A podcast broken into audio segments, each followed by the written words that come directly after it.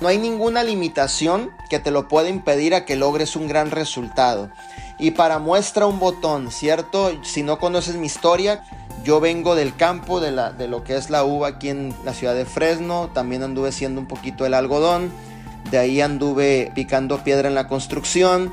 De ahí anduve también manejando esos Ubers, ¿verdad? Que se llaman. Inclusive durmiendo en mi carro mientras era Uber. Anduve trabajando en algunas fábricas aquí de Fresno pero siempre anduve buscando una oportunidad, siempre anduve buscando hacer algo diferente. Sabía que lo que vivía en ese momento no definía mi futuro ni mi propósito, pero sabía que en ese momento lo tenía que hacer porque no había encontrado el vehículo correcto en estos momentos.